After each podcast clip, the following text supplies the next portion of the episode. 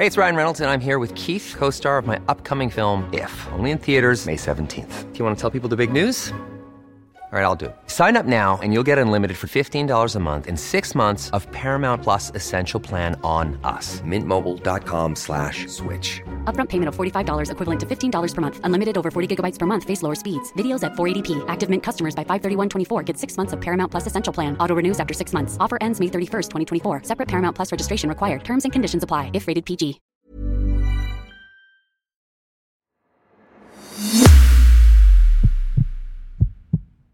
Bonjour à toutes et à tous.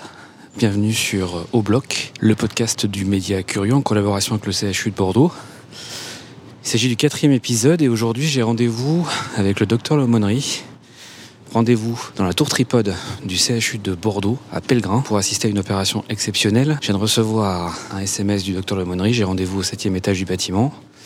Il fait très froid à Bordeaux aujourd'hui, donc je vais m'empresser de rentrer dans le bâtiment et de prendre l'ascenseur pour le rejoindre.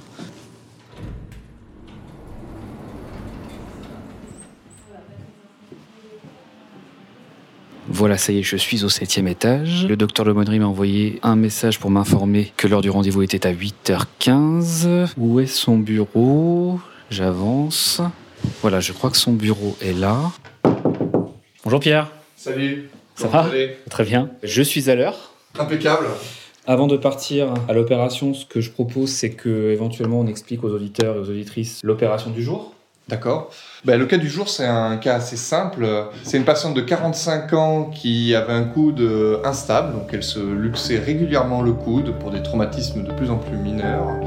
Et elle avait bénéficié euh, en 2015 euh, de ce qu'on appelle une ligamentoplastie. Le problème, c'est qu'en 2015, l'intervention qui a été réalisée n'a pas été suffisante et la patiente était toujours instable. Donc ce confrère m'a m'a transféré cette patiente. Et donc là, on va la réopérer. On va lui prélever un tendon au niveau de son genou, ce qu'on appelle le, demi-tendineux. On va faire des trous dans l'os et on va faire passer donc euh, euh, ce tendon au travers des différents trous, donc qui formeront des tunnels. On va tendre ce tendon et ça va se transformer donc en ligament entre l'ulna qui est le cubitus, un os de l'avant-bras, et l'humérus qui est l'os du bras. Ce tendon, qui sera donc maintenant un ligament, va permettre de stabiliser le coude, prévenir les luxations et permettre à la patiente de rebouger librement son coude, de reprendre cette activité professionnelle, de reprendre une vie normale. Quoi. D'accord, très bien. L'opération est dans combien de temps? Bah là, on va y aller. Hein. D'accord. Vous se mettre en tenue de quel type? Comme d'habitude, on est obligé de prendre une tenue bleue. Là, ça s'appelle des pyjamas de bloc opératoire euh, qui sont disponibles au vestiaire. Donc, euh, on descend au vestiaire, là, on va s'habiller.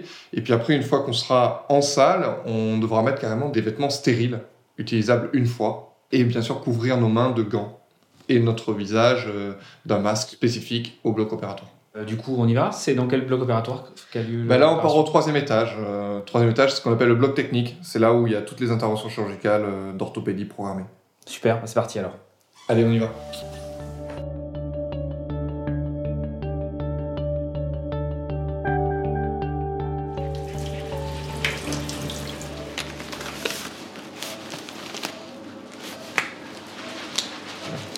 La bétadine, s'il vous plaît.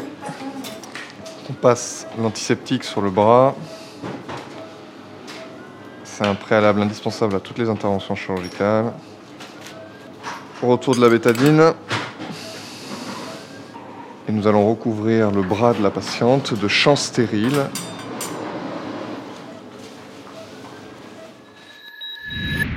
Une fois que le patient est endormi, on va passer un certain nombre d'antiseptiques qu'on appelle de la bétadine. Il y a ce qu'on appelle les bétadines 4 temps, bétadine 3 temps. Donc c'est différents types de bétadine qu'on va passer sur la peau pour limiter donc le nombre de bactéries euh, et le risque d'infection euh, du site opératoire. Ensuite, on passe des champs stériles. Donc on va passer la main puis le coude à travers un champ stérile qui va recouvrir le reste du patient qui n'a pas reçu de bétadine. On va pas mettre de la bétadine sur tout le corps du patient quand même, donc uniquement sur le membre supérieur et donc le membre supérieur est séparé du reste par un champ stérile. On fait la même chose sur le genou, puisque lui, il avait deux articulations qui étaient opérées. Et une fois que le patient euh, est dans le champ stérile, nous, on ne peut plus l'approcher que si on a des gants stériles, une, ce qu'on appelle une casaque ou un Boston euh, stérile également. Et toutes les personnes qui ne sont pas habillées en stérile doivent être à distance du site opératoire pour éviter toute contamination. On prendra également un Boston roulé, s'il vous plaît. Ensuite, après avoir mis les champs stériles, on met les différents instruments, le bistouri électrique qui va permettre de cautériser la plaie, ainsi que l'aspiration, et différents moteurs qui permettront avec les mèches de faire des trous dans les os, ce qu'on appellera des tunnels, pour faire passer le ligament qu'on aura prélevé. La liste de tous les outils qu'on utilise durant l'intervention, elle est longue. Mais il y a, si on devait résumer la liste, un bistouri lame froide, un bistouri électrique, une aspiration, des ciseaux de type Maillot, des ciseaux de type Stevens, un lac, un angle droit qui permet de disséquer euh, le nerf ulnaire, une rugine qui permet de râper l'os, une mèche qui permet de faire les trous, faire les tunnels. Il y aura des phares à bœuf qui permettent d'écarter pour bien voir l'os, des homades qui permettent de récliner aussi les structures, et puis il y aura ce qu'on appelle une fraise diamantée qui permet de augmenter la taille du tunnel en mettant quelque chose à l'intérieur du tunnel. Ça permet d'expandre le tunnel. Et ensuite, il y aura différents types de fils, qu'on appelle du vicryl, c'est un fil qui est résorbable. Il y aura ce qu'on appelle un fiber force, qui est un fil très solide qui permet de maintenir la ligamentoplastie pendant très longtemps. Et puis il y aura des encres fixées dans l'os au moyen d'un marteau. Donc beaucoup, beaucoup de matériel. On un stylo thermographique également.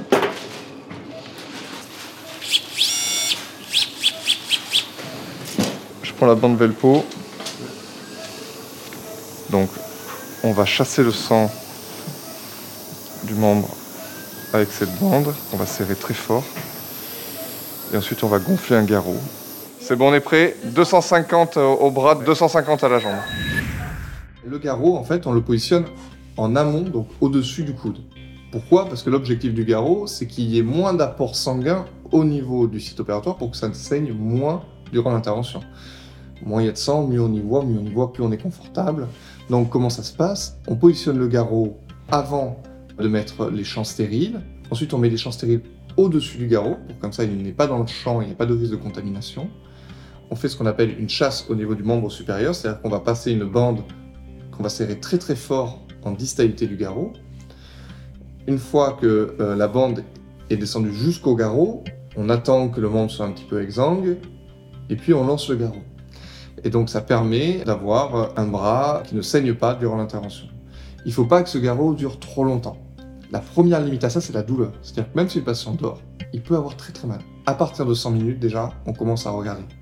Pourquoi? Parce qu'à partir de 160, le patient va devenir douloureux, donc il va consommer davantage de médicaments contre la douleur qu'on appelle les antalgiques.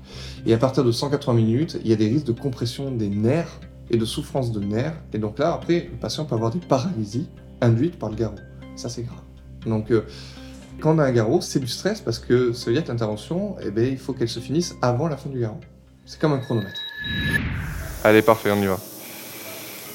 Donc, on incise avec le bistouri électrique la peau. Ça permet de donc, couper les structures tout en les cautérisant pour éviter que ça saigne. On va pas directement à l'os, puisque sur la voie d'abord, il va y avoir un nerf qui s'appelle le nerf ulnaire qu'il va falloir repérer, disséquer et mettre euh, de côté en sécurité. Ciseaux de Stevens. Un ciseau de Stevens a la particularité d'avoir la pointe pointue. La pointe pointue permet de piquer dans la structure et ensuite de couper. Et lorsque on a abordé le coude, j'ai parlé de fibrose. La fibrose, c'est un amas de tissu, impossible à disséquer, il n'y a pas de plan dans lequel nous pourrions passer les lames du ciseau, et donc la seule solution c'est de piquer à travers, de créer un petit trou, et dans ce trou de passer les deux lames du ciseau et de couper. on dissèque les différentes structures à la recherche du nerf ulnaire. Je vais mettre un phare à bœuf, ici, Alexandre. Donc avec le phare à bœuf, on écarte les structures pour que je puisse correctement voir et disséquer nerf est repéré, ce qui n'était pas une mince affaire chez elle, parce qu'il avait déjà été transposé une première fois. Normalement, il est derrière le coude et il y a déjà un chirurgien qui l'avait pris pour le mettre devant. Quand il y a la main de l'homme qui est déjà passée, c'est tout de suite plus compliqué d'y revenir. Voilà. Donc on a mis ce qu'on appelle une petite lacette, c'est-à-dire un petit ruban en tissu, le nerf, afin qu'il soit sécurisé durant l'intervention, qu'on sache où il est, et qu'il n'y ait pas de risque qu'il soit lésé euh, par un instrument euh, durant l'intervention. Une compresse, s'il te plaît. Donc nous, on va essayer de travailler dans cette zone.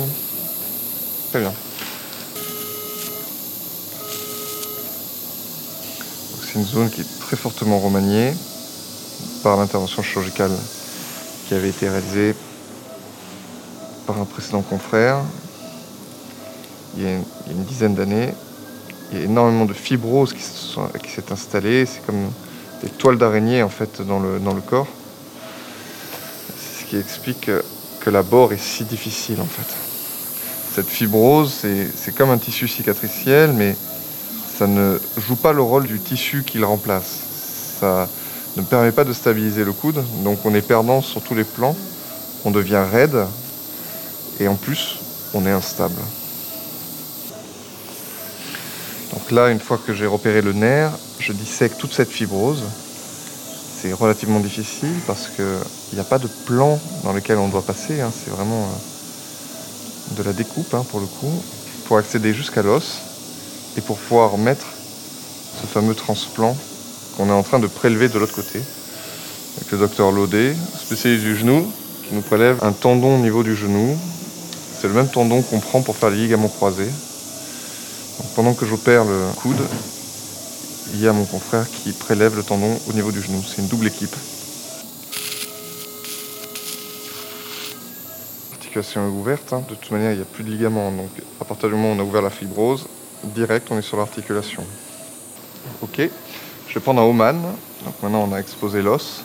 On va le libérer complètement. Les Oman permettent d'écarter euh, les muscles et la peau pour que je puisse bien voir l'os. Alors comment ça se passe? Ben, C'est comme un crochet. Vous mettriez la pointe du crochet au sommet de votre os et puis ensuite vous relevez ce crochet progressivement et donc ça récline progressivement toutes les structures en amont de l'os. Avec le bistouri électrique, je décolle les tissus pour bien exposer mon os. Donc je vais prendre un deuxième Oman. C'est un peu un décapsuleur.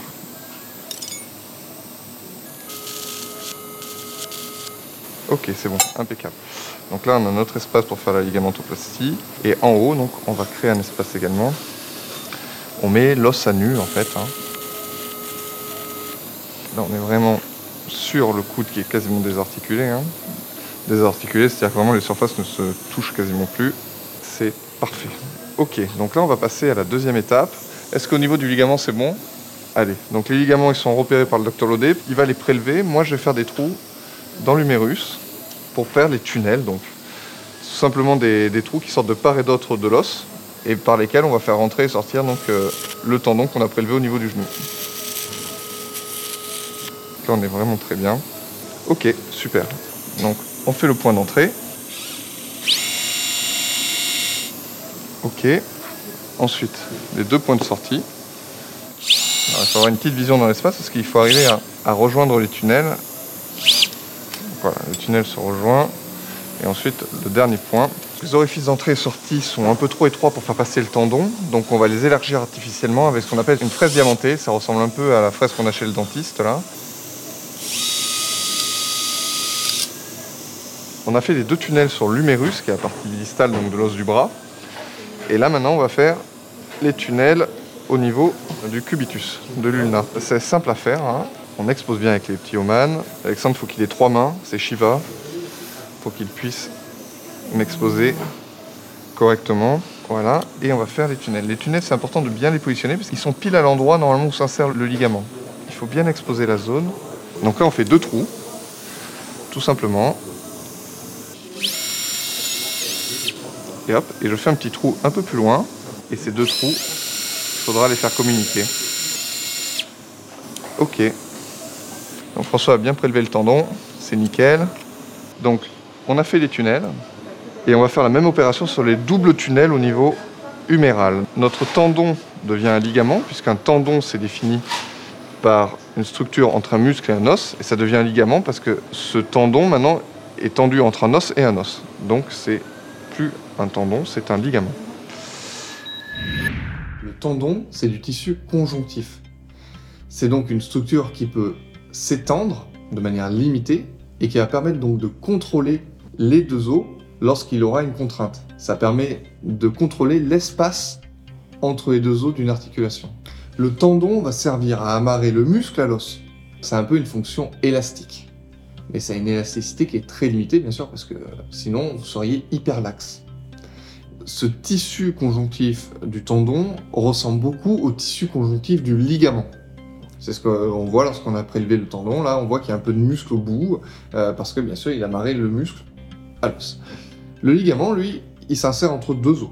Et lui, son rôle est d'éviter que euh, les deux os au niveau de l'articulation s'écartent de trop. Et il se trouve que le tendon, c'est aussi du tissu conjonctif. Ils s'étendent pas de la même manière. Ils n'ont pas les mêmes capacités extensives. Mais tant pis, on n'a pas trop le choix. On va pas prendre un ligament sur notre articulation parce que là pour le coup on va désorganiser l'autre articulation. Donc on n'a pas le choix que de remplacer ce ligament par un tendon. Donc on remplace du tissu conjonctif par un autre tissu conjonctif. C'est pas tout à fait le même, mais c'est mieux que rien. Et on va mettre une encre maintenant en bas. Un Oman s'il te plaît, et de quoi mettre une encre. Donc on va positionner l'encre d'abord dans l'os. En fait, cette encre, je l'utilise beaucoup notamment pour les instabilités, mais aussi pour les terribles triades. On l'utilise assez souvent dans la chirurgie du coude. Le principe, il est très simple. On fait un trou dans l'os, un petit tunnel borgne. Au fond de ce trou, on va y mettre une encre. Donc c'est une petite pièce en métal, tout au fond, qui est inextirpable une fois qu'elle est au fond. Et de cette encre, ressort deux fils au travers du trou qu'on a fait. Donc j'amarre en fait à chaque fois sur l'encre des euh, muscles, des tendons, des ligaments, et ça permet de raccrocher une structure à l'os. Donc on amarre en fait le ligament, le tendon, le muscle sur l'os, et on fait un petit point pour sécuriser le tout. C'est comme une encre où on raccrocherait le bateau au port. C'est la même chose. Donc je fais un trou.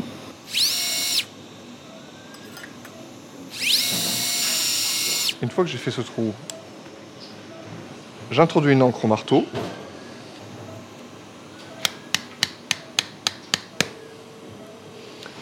Et de cette encre sort deux fils qui vont me permettre de fixer donc la structure à l'os. C'est une spécialité avec des marteaux, des, bistouris électriques, des incisions qui font 20 cm dans certains cas. Euh, des, on fait des trous, des mèches, on fraise. Euh, C'est une chirurgie euh, où ça tape. Ça tape un coup de marteau. ça tape un coup de marteau, mais attention, là aussi, le marteau, il faut quand même pas taper comme un sourd. Si quelqu'un qui, qui fait pas de l'orthopédie va taper au marteau, il risque de fragmenter l'os, il risque de tout casser. C'est un coup de marteau chirurgical quand même. Hein. C'est pas un coup de massue euh, comme un bûcheron. Hein. Il faut, faut, quand même taper de manière raisonnable et surtout avec un coup souvent qui est sec et proportionné. Il faut quand même faire attention. Même si les gestes sont puissants, ça reste des gestes qui sont contrôlés. Hein. On tape pas comme des sourds sur, des, euh, sur les patients. Alors maintenant, tout est quasiment fait. Mon aide, donc Alexandre, va bien positionner le, bras. Donc là, on va tirer très fort. On tire en fait sur les brins pour qu'ils soient tendus au maximum. Le Fiber Force 2, c'est un fil très solide qui ne rompt pas. Les deux extrémités du tendon qui est devenu un ligament sont passées. On va pouvoir le fixer derrière l'humérus. Alors l'anatomie du coude, euh, elle est à la fois simple et complexe. Les gens ont passé leur vie à décrire cette anatomie, mais si on veut être simple, elle est constituée de l'humérus qui est l'os du bras et de deux os de l'avant-bras qui sont le radius et le cubitus. Bon, maintenant on dit plus cubitus, on dit ulna. Donc c'est une articulation à trois os. Et nous, le problème était sur le bord interne du coude, entre l'humérus et l'ulna. Il y a des ligaments, ce sont donc des structures qui sont tendues entre deux os, entre l'humérus et l'ulna, et qui permettent de stabiliser l'articulation. C'est-à-dire que si je contrains le coude fortement, ben, ces ligaments, comme des élastiques entre les deux os, vont se tendre et vont empêcher que les deux os se décoaptent complètement et se luxent. Là, le ligament qu'on appelle le ligament collatéral médial, c'est un mot un peu barbare, mais ce ligament collatéral médial, il est rompu. La conséquence, c'est que toute contrainte qui va ouvrir le coude en interne, ça procure des douleurs très importantes et euh, ça entraîne une instabilité et une faiblesse du bras.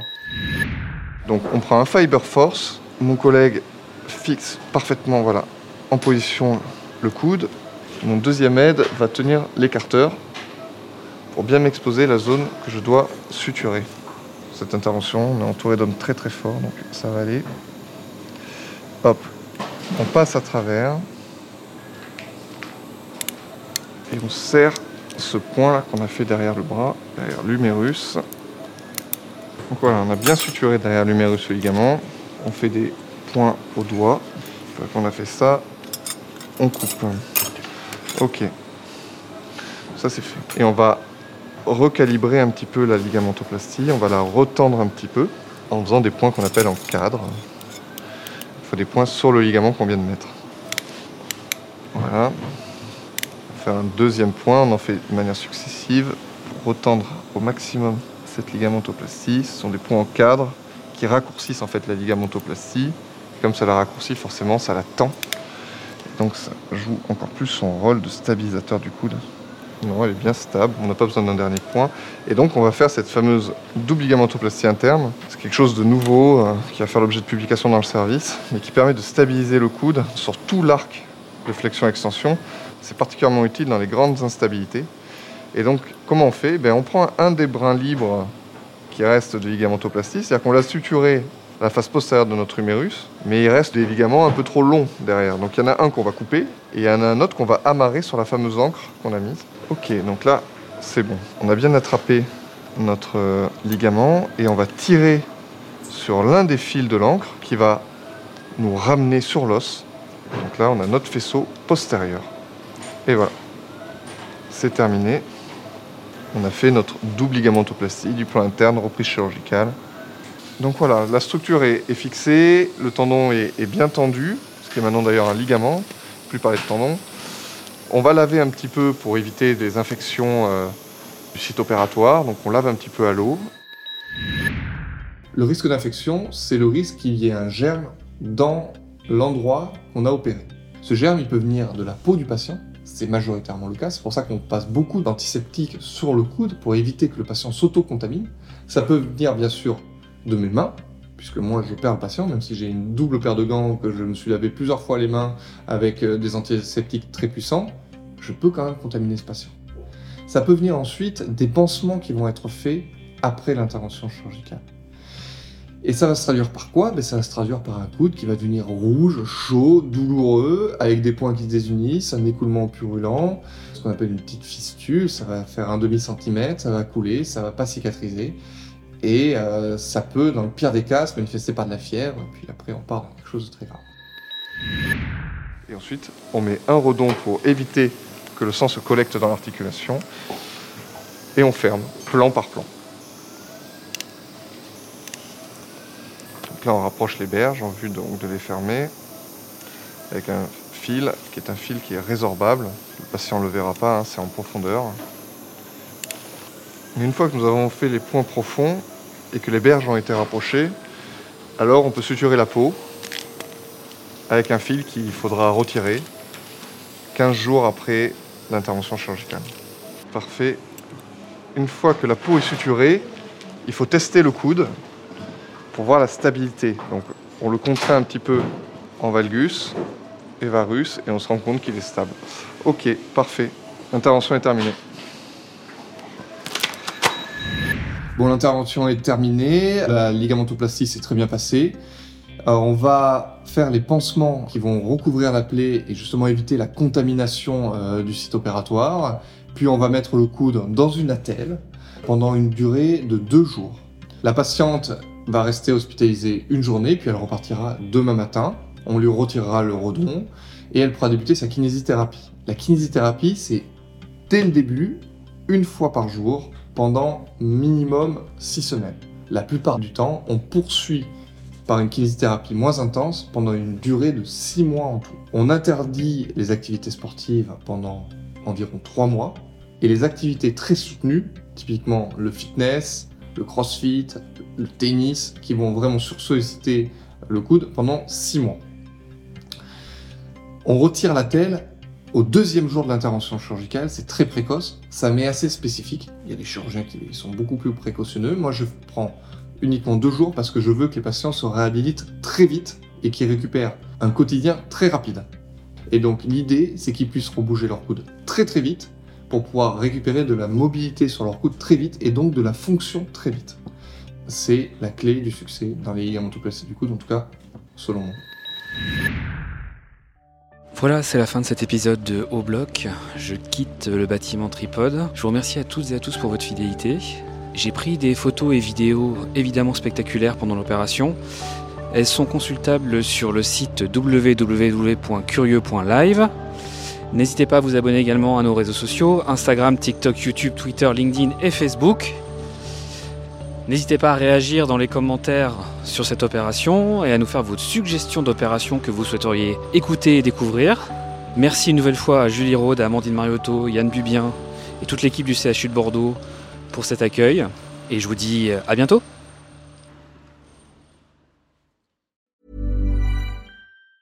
Planning for your next trip? Elevate your travel style with Quince. Quince has all the jet setting essentials you'll want for your next getaway, like European linen, premium luggage options, buttery soft Italian leather bags, and so much more. And is all priced at 50 to 80% less than similar brands. Plus, Quince only works with factories that use safe and ethical manufacturing practices.